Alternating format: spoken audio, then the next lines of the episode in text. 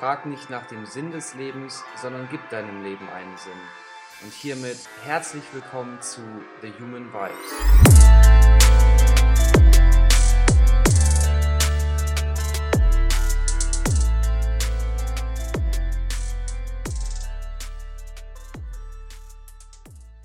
Hallo du da draußen, unabhängig davon, wo du dich auch immer gerade auf dem Globus befindest.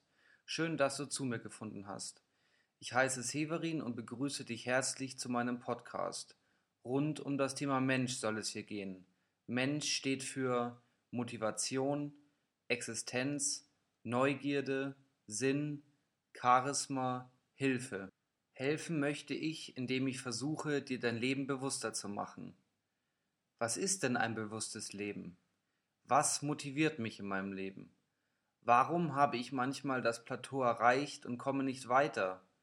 Wie gehe ich besser mit mir und meiner Gesundheit um? Wie kann ich die Situation so annehmen, wie sie faktisch ist? Was sind Glaubenssätze und vor allem, was sind meine Glaubenssätze? Wo finde ich meine Vorbilder und wie können mich meine Vorbilder auch aus der Ferne immer begleiten? Was macht mich selbstbewusster? Wie kann ich mein Leben zu dem schönsten und bewusstesten unter allen möglichen machen? Wie kann ich mich unabhängig von anderen entscheiden und bin auch im Nachhinein zufrieden mit meinen Entscheidungen? Meine Bearbeitung von solchen Fragen hat als Basis immer wieder Einflüsse von meinem Psychologiestudium, aktueller Forschung und natürlich auch gelesenen Büchern. Auch möchte ich immer wieder für mich erfolgreiche Menschen und spannende Persönlichkeiten einladen.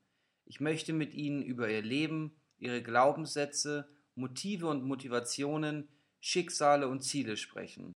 Und dabei ist es egal, ob wir einem erfahrenen Coach über Persönlichkeitsentwicklung Fragen stellen, wir mit einem Ironman-Teilnehmer sprechen und ihn zu seiner körperlichen und psychischen Vorbereitung befragen oder mit einem bestimmten Berufsbild über seinen oder ihren Perspektiven im Leben diskutieren.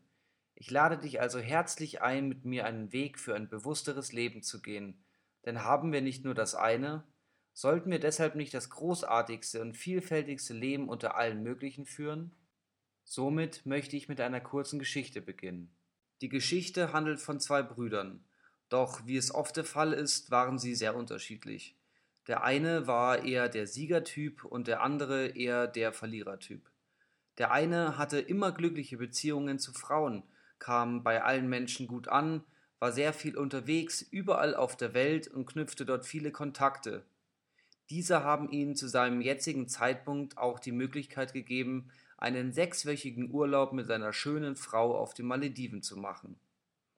Sein Bruder hingegen schien immer wieder von seinen Partnerinnen enttäuscht zu werden, hatte Pech im Beruf, hat nie die richtigen Leute getroffen, läuft mit seinen hängenden Schultern in seinem unangenehmen Job der Uhrzeit hinterher, bis er endlich zu Feierabend nach Hause stolpern kann, um endlich zu schlafen. Natürlich ist diese Geschichte extrem überspitzt. Warum können zwei Leben, die eigentlich eine gleiche und immerhin eine ähnliche Basis haben, so verschieden verlaufen? Es gibt eine Theorie, die sich damit beschäftigt, wie man Ereignisse oder Geschehnisse im Leben interpretiert. Die sogenannte Attributionstheorie. Das bedeutet, dass egal was wir in unserem Leben erfahren, wir diese Erfahrungen auch immer bewerten. Das heißt, Je nachdem, wie ich die Situation, ein Ereignis oder einen reinen Fakt beurteile, so wird er wohl auch Konsequenzen für mich und mein Leben haben. Jetzt frage ich dich, wenn ich jede Absage zu einem Date, jeden Fehler in meiner Arbeit oder selbst wenn nur ein Glas zu Bruche geht, als einen Fehler in meiner Person oder zu meiner Person zugehörig interpretiere, werde ich dann glücklich? Kann es nicht sein, dass mir abgesagt wird, weil es die momentane Situation meines Dates nicht hergibt? Wäre es nicht möglich, dass dieser Fehler wohl jedem anderen genauso passiert wäre und vielleicht auch nur durch Zufall entstanden ist? Und welche Wirkung hat das zerbrochene Glas, wenn ich mir eingestehe, dass es nicht meine schusslige und blöde Art ist, sondern einfach das, was es ist, ein zerbrochenes Glas? Du merkst schon recht schnell, wie leicht es sich anhört, Situationen umzuinterpretieren, aber in der Theorie ist es meistens leichter gesagt als in der Praxis umgesetzt. In der Theorie unterscheiden wir zwischen zwei Variablen.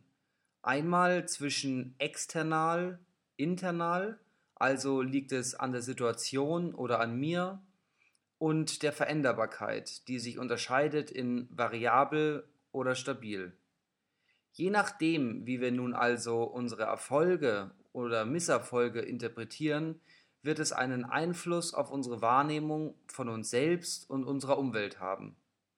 Wenn ich meine Erfolge immer nur auf die Situation, also external interpretiere oder sogar dem Zufall zuschreibe, werde ich wohl auch in Zukunft meine Erfolge nur als vom Schicksal vorbestimmt und für mich als Person unerreichbar definieren.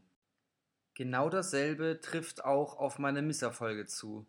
Wenn ich meine schlechten Leistungen immer und immer wieder internal, also meine Person zugehörig interpretiere, warum sollte ich dann immer wieder einen neuen Versuch wagen? Ich bin doch ein Dummkopf und werde es nie und nimmer schaffen, eine bessere Note zu schreiben. Ich kann einfach kein Mathe. Ich kann nicht. Ich bin nicht. Ich habe nicht. Oder noch besser gesagt, ich will nicht. Im allerschlimmsten Fall ist es nicht nur meine Person, die an allem schuld ist, sondern in der Variable der Veränderbarkeit steht die Stabilität, also dass ich eben unveränderbare Eigenschaften besitze, die dazu führen, dieses oder jenes niemals zu können oder zu lernen. Erkennst du dich vielleicht gerade wieder, wenn du mal deine Misserfolge durchdenkst?